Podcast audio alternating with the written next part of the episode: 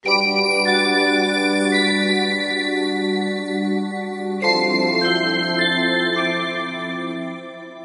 ローバーメディア、ポッドキャスト。このサービスで配信する番組再放送は、都合により本放送とは異なる構成になる場合があります。あらかじめご了承ください。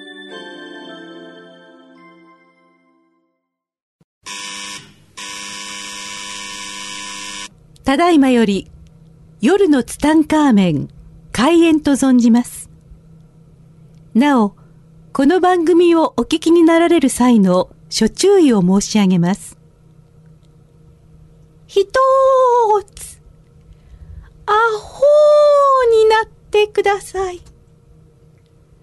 ふたーつ、大の爆笑をしてください。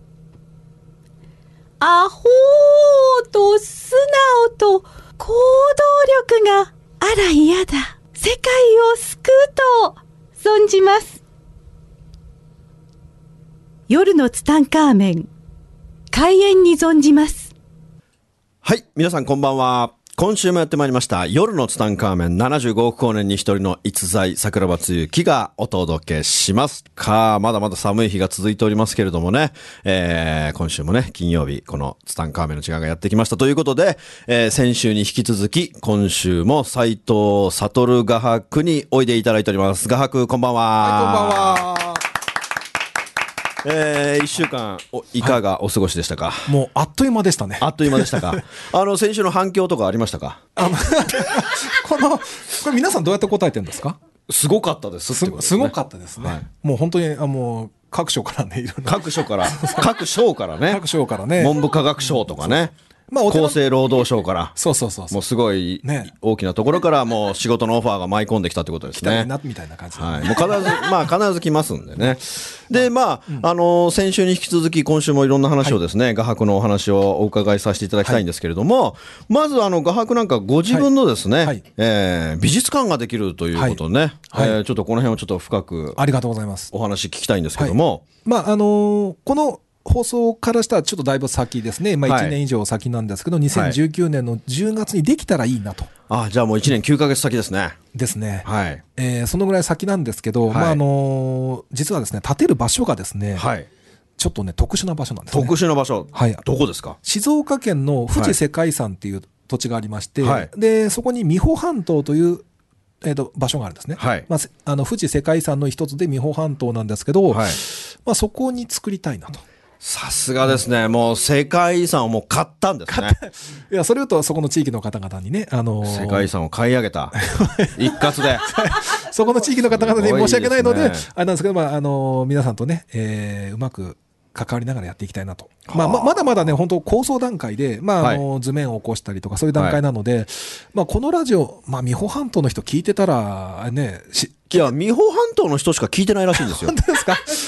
聞いてないよってね、まだ、これ、あんま、別に隠してる話ではないんだけど、あんまりそこの地域の方々にまだご挨拶回りもできてないので。はい、もう律儀ですね、画伯はね。えー、だからまあ、ちょもうちょっとね、あの、具体的ないろんなものが決まったら、えー、地域の方々にご挨拶したいので、はい、まあまあ、あの、ちょっとご挨拶行ってないので申し訳ないですということなんですけど、まあ、世界遺産の土地に、えー、はい、まあ、小さいんですけどね、個人美術館を。いいですね。はい、そこにど、どんなのがまあ、天井画付きのね、美術館。あ、天井画付きの。まあ、天井画家なのでね。はい。まあ、他にはない美術館を作ろうと。で、あと、コンセプト美術館でも、斎藤悟を前面に出すよりは、はい、そこに来た人たちがとにかく楽しんでいただけたら、はい、あの、世界遺産の土地ですので、はい、で、まあ、あの、風景見たり、そこの、ね、食べ物食べて楽しんだりした後に、まあ、ちょこっと寄ってくれたら、まあ、あの、楽しめるようなね、そんなとこにしたいなと。いいですね、その画伯の自らの美術館のドラゴンの絵ももう決めてるんですか、はいはい、あまああのいろいろね面白い仕掛けをしようと思ってます、うん、八方睨み八方睨みっていうのがありましてどこの角度から見ても自分を見てるっていうそれすごい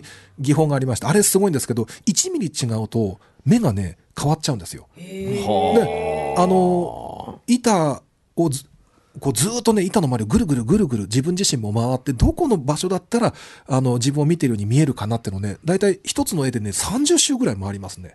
で、そこで見えてきたところにちょんって置くっていう。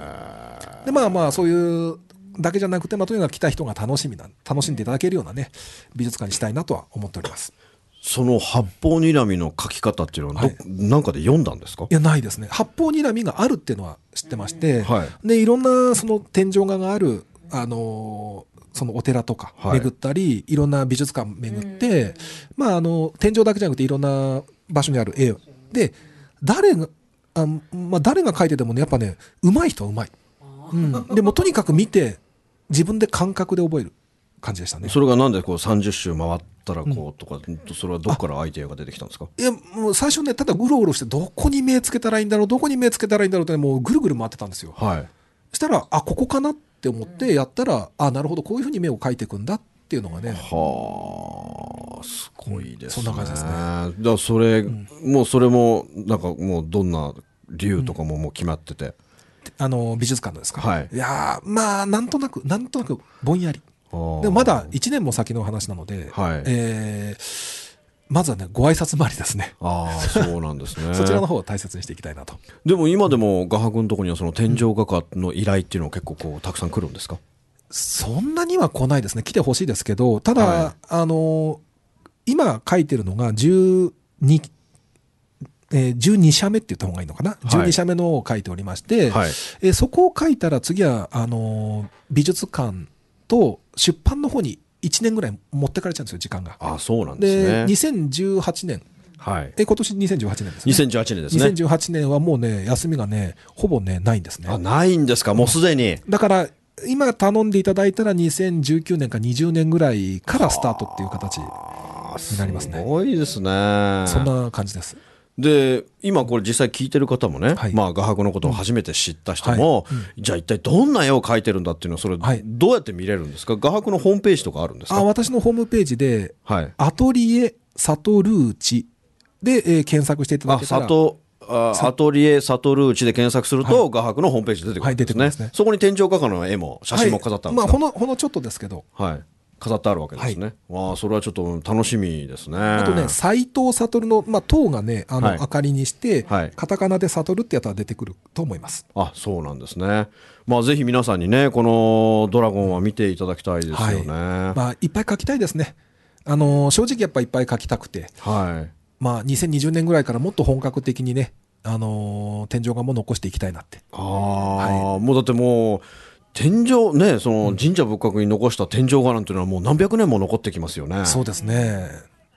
もうねえ。すごいことですよね、まあ、できれば修復しないで、はい。えーもうぼ僕のが朽ち果てたら次の世代の人に書いてもらいたいなって、これ僕遺書に書いてあるんですけど、自分の遺書にね、まあ、あの先週話した話で、遺書の中に、僕の天井画が朽ちたら、はい。よくね、修復しちゃう人がいるんですね。修復しちゃう人がいるっていうか、まあ、あの神社の人たちが、あのね、昔の人の絵を修復するんですけど、僕は修復しないで、ぜひね、そこをね、次の人たちのステージにしてほしい。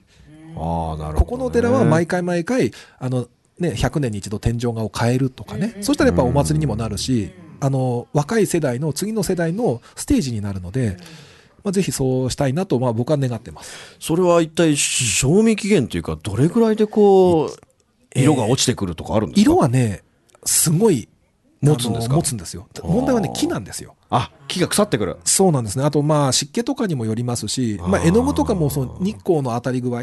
日光は、まあ、天井だから当たらないようなんだけど、反射するんですよね。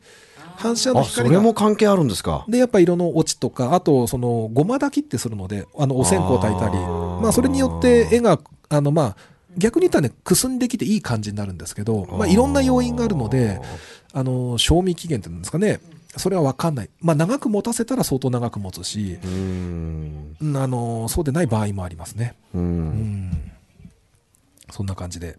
そうなんですね。はいということで、まあ、画伯のね、その美術館というのはね、2019年、まあ、楽しみですよね。はい、楽しみですね。もうあっという間に来ちゃいそうですね。うん、あっという間、まあ、あっという間ですね。ね準備してたらね。もうね、今年もだってもうね、カウントダウンに入ってますし、入ってますね。もうあっという間にね、カウントダウン早いですね。もうね、もう本当に2018年も一瞬で過ぎてきますからね一瞬で。過ぎてきますね。はい。で、やっぱね、美術館を作るにあたって、やっぱね、一番の理想はね、葛飾北斎ですね。あ、葛飾北斎。葛飾北斎まあ、前回出た時に、はいね、画伯に出ていただいた時に僕は、画伯の前世は、葛飾北斎じゃないですか、いやみたいなことを言いましたけどもね。ああの前世じゃないですよね。聞いてる人、あの、そこまともに受けないでね。あの、前世は葛飾北斎ではないで。ですもほら、なんかすごい偶然があって、あまあれは誰でしたっけ？葛飾北斎に憧れてた人がいあて、葛飾北斎に憧れてた人が前世かもしれないってやつそうの可能性はかなり高いけど、あかなり高いまあ、まあそれはね、前世は誰でもいいのですが、ただ葛飾北斎すごい好きで、あの人はね、あのー本当すごいんですね。説明が下手ですね。えっ、とね、インディアンのことわざで、生まれてくるときに、あなたは泣いて、周りは笑顔だった。でも死ぬときは、あなたが笑顔で周りが泣くような生き方をしなさい。ってこれ分かりますかね？インディアンのことわざわかりますね。これはものすごい素晴らしい言葉で私も大好きなんですよ。はい。ただ、葛飾北斎は、はいこのインディアンのことわざを超えたんですよ。はどういうことかっていうと、はい葛飾北斎が死ぬときに、あ。はい。葛飾北斎が泣いて、周りが笑顔だったの。でどういうことかっていうとね、はい当時平均寿命が50歳だったのに、葛飾北斎は90歳まで生きたのね。すごいですでね。90歳まで生きて、葛飾北斎死ぬときに自分で満足してなかったの。ああ、満足。もっと90歳でもっと書きたかった。そう、あの、当時で日本一の人間だったんですよ。日本一の画家で、世界、ね、日本人としては珍しく、海外にまで紹介されるぐらいの地位、もう、日本、もう第1位なんですよ。第1位でありながら、あと10年生きたいってね、死ぬ前に90歳であと10年生きたいって苦しむの。で、いや、もう5年でもいい。神様、あと5年生きさせてくれ。あと5年生きたら、まともな絵描きになれるのに。すごいと思いません？すごいね。せ日かっ本、こいいね。ね、向上心の塊で、あと5年生きたら、まともな絵描きになれるって90歳で言った。そしたらもうね、自分は苦しんで泣いてるわけなんですよ。はいでも周りがね、それ見てね、笑ってるんですね。すごいねって、もう大往生だし、そもそもがね。なんか葛飾北斎はすごいなと思ってね。平均年齢が50の時90歳まで生きたんです90か歳まで。で、あの70から80の間に、あの、東京と長野5往復歩いてるんですよね。はあ、やっぱ、あの人食べなかったでしょ、きっと。あ、そうなんですか？うん。いや、だって長生きイコール食べないからね。あ、そうなんですかだからきっと、だってよく歩くし、うんですね食べない。だって食べ、だってもう寝食忘れて書いてたでしょ、あの方は。あ、まあって言いますよね。うん。でね、あの方はね、あの、引っ越しが趣味だったんですよ。ですね。うん。うん引っ越しが趣味で家が汚れると次は違う家に行くっていう。まあ、ある意味宇宙法則。宇宙の法則に沿ってるんだよ。まあ、ただ、掃除という概念がなかった。そうしていう概念がない。だから家が汚れると、新しい家に引っ越すわけです。だからもう全車にするわけですよ。もう全車離中の全車離中ですよね。もうだからもう彼こそ宇宙法則を、もう実践者ですよ、彼は。一日に2回引っ越しもしたらしいですかね。やっぱ、あれなんじゃないですか、入って汚れたから引っ越したんじゃないですかね。そうですよね。ねだからもう汚れるといい絵が描けないっていうのは多分分かってたんだよ、彼は。それはすごいね。すごい、もうだから宇宙法則ですよ。宇宙法則。でも、あの、今の時代だったら、あの、敷金、礼金がすごいかかりますよね。当時はなかったんだろうねなかっ。たんでしょうね。うんうんまあ、そんな感じですね。まあでも本当ね、あのー葛飾北斎のようにね、画伯にも、まあ、まあなるでしょうけどもね。そんな僕は長生きするタイプではないと思うんですけど、はいまあ、やれるだけやってね、まあ、聖寛先生に恩返ししたいな。ああ、恩返しをしたい。そう。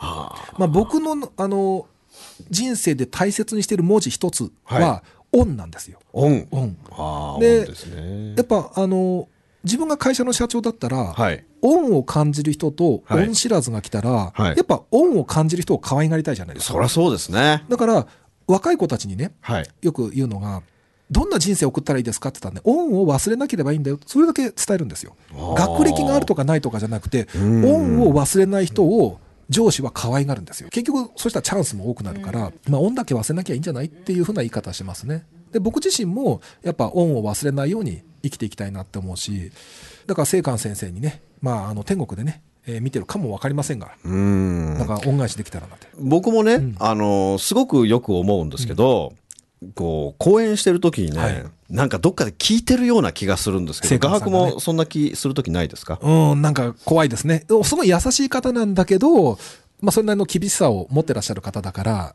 まあ、どっかにいたらこ怖いというかね、幽霊的に怖いとかじゃなくて、お化け的に怖いとかじゃなくて、実はなんかどっかにいるんじゃないのかってね、すどっかで生きてんじゃないのかと思ってますからね。画伯は最後に会ったのっていうのは亡くなるどれぐらい前なんです2か、日前です。ええー、2日前なんですか？2日前にね、その、よくね、えー聖寛先生の思い出話してくださいって聞かれるんですけど、あゆ最後の、最後の最後の会話の思い出話をすると、聖寛さんがいろんな宇宙法則をいろいろ見つけてきて、自分はいろんな宇宙の法則を見つけてきたんだけど、自分が発見したと思い込んだものは先にお釈迦様が言っていたって。ああ、なるほどね。なるほど。まあだからお釈迦様と同じような境地に立てたのは嬉しいけど、あーあの自分は結局、ね、あのこの人生はお釈迦様の手のひらの上で回っぐるぐる回ってたあの孫悟空の話ありますよあね。いい話だなでそんな気がするって聖寛先生自身が言ってたんですね。もう2500年前にお釈迦様がおっしゃってたわけですね。まあ、謙虚な姿勢ですよね。で聖寛先生がそれを、まあ、僕の目の前で言ったので、はい。僕が聖寛さんにね、はい。僕自身の斎藤悟の人生は、はい10代の時から聖寛先生のね、話を聞かせていただいて、はいまあ、人生の曲がり角に聖寛札みたいなのが立ってるんですよ。なんか格言みたいのがね。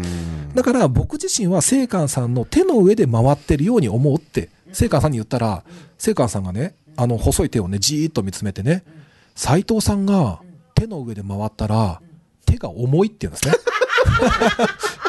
真顔で言うわけですね。真顔で言うんですね。まあ、あの、周りの方はそこでまあ、爆笑う、笑なんですね笑うわけですよね。で、斎藤さんが手の上にで回ったら重いっていうのが、思い出話。なるほど。あこれ寒い感じですか？いや、もうそういうギャグがお好きなあそうです方でしたからね。ねでいや、でもいい話ですね。またね、あの、音といえばね、聖寛先生に音がいっぱいあって、あの、まあもう音音だらけなんですけど、聖寛先生和菓子が好きなんですよ。大好きですね。ね。でね、三重県行ったら赤福餅とか、山梨県行ったら信玄餅とか、まあ静岡だったら安倍川餅とか、すごいね、あの、おごってくださるんですね。おあの普段あんまりね、あのーおごってくれないんですけど、お菓子食べるときはおごってくれるんですよ。うんへえ、あそうなんですか。だからね、いつもこう和菓子をいただいてたので、仰げば尊し和菓子の恩っていうね。なるほど。それもう師匠似てきたね。ありがとうございます。似てきたね。あの、まあ、まあこれね、あの、餅の話だけにね、餅ネタなんですね。あうまいうまい。もういい加減にしとって、公共の電波使ってね、失礼いたしました。でもやっぱり2日前ってす、じゃあもう、その時すごい元気でいらっしゃるでしょ？そうですね。まあでももう透析もされてらっしゃいましたしね、もうでもいつかっていうのもあったし、あとね、47歳ぐらいかな、聖寛さんが46歳か7歳ぐらいの時、僕が19ぐらいだったと思うんですけど、あの、その時にね、もうね、おおよそ、あれ言っちゃいますけど、59から62の間で死ぬって言ってたんですよ。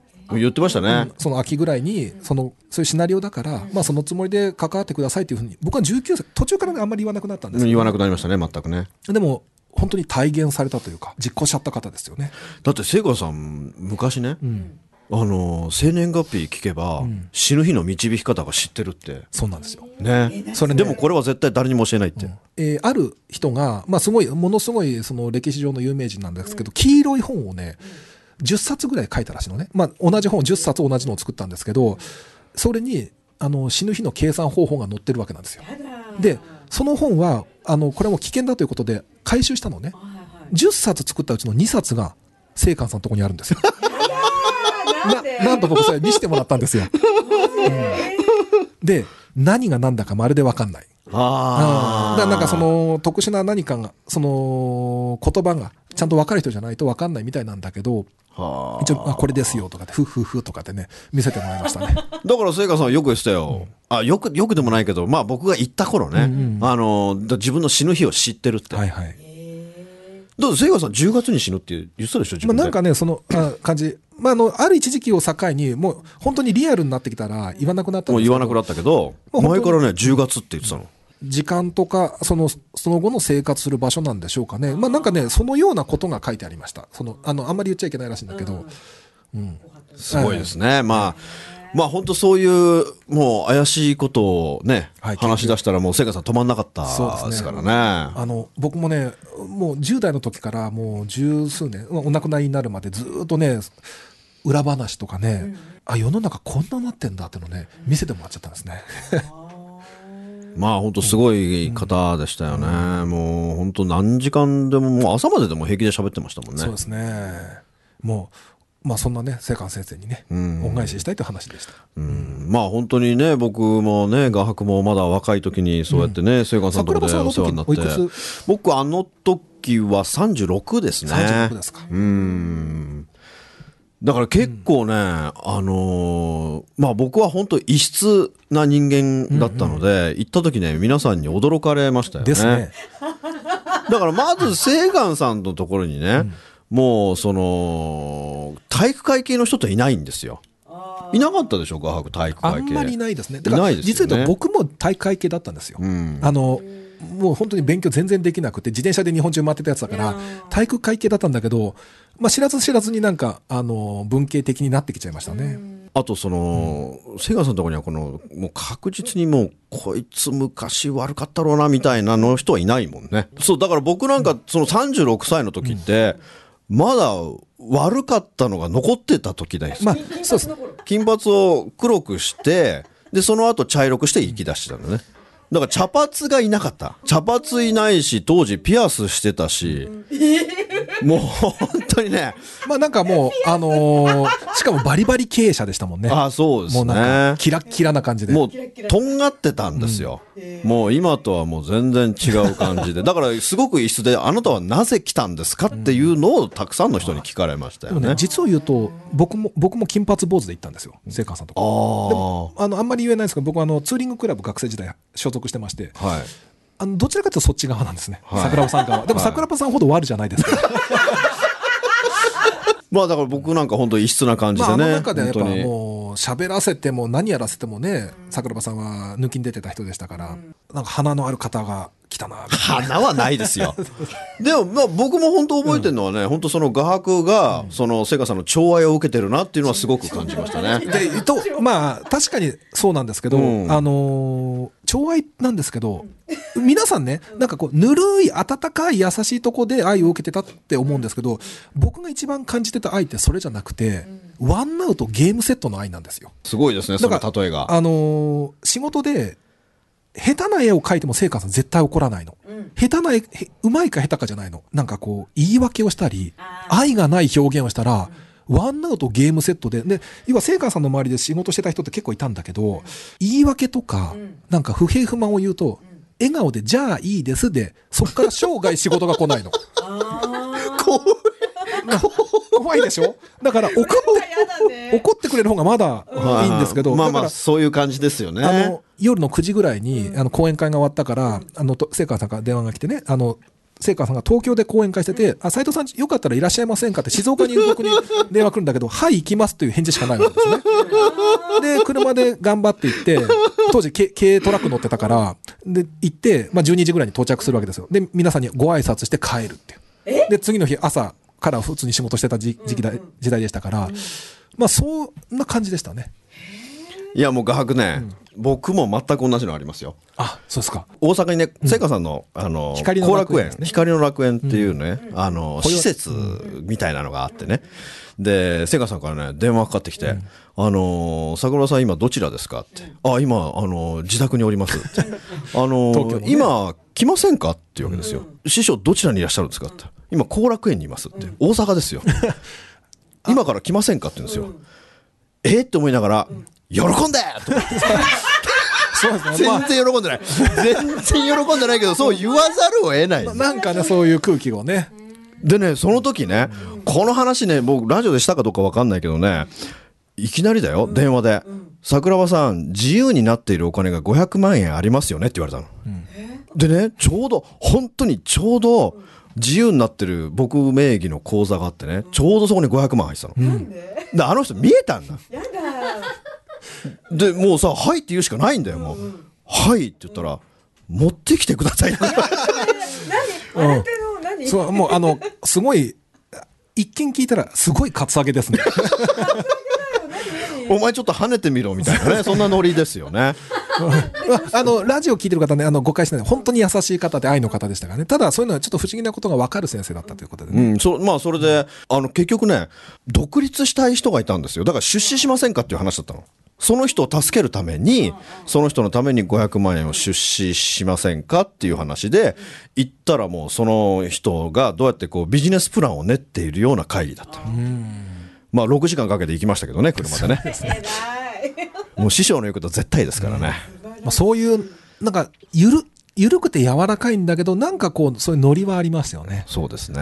15年僕ね、え15年もうちょっとか、よくね、やりきったなと思いましたね。自分で。うん。はい。そう。で、そんなね、聖寛さんから聞いた裏話も含め、はいはいちょっとね、あの、ちょっとだけ、あの、僕、塾始めちゃうんですね。あ、塾を。塾を。まあ、せ聖寛さんの話ではないんだけど、僕が個人セッション2万、今2万5千人させていただいてまして、ええもう年間1000人以上ですね。年間1000人、毎日3人、いや、え、だから、あの、週末に30人とか、そんな。週末に30人。はい。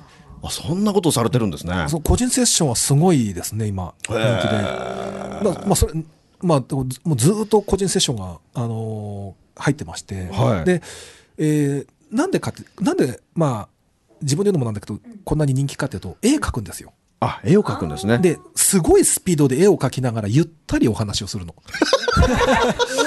だから、う右脳で絵を描きながら左脳で喋るの。すごいねで。、見てる方はものすごいびっくりするんですよ。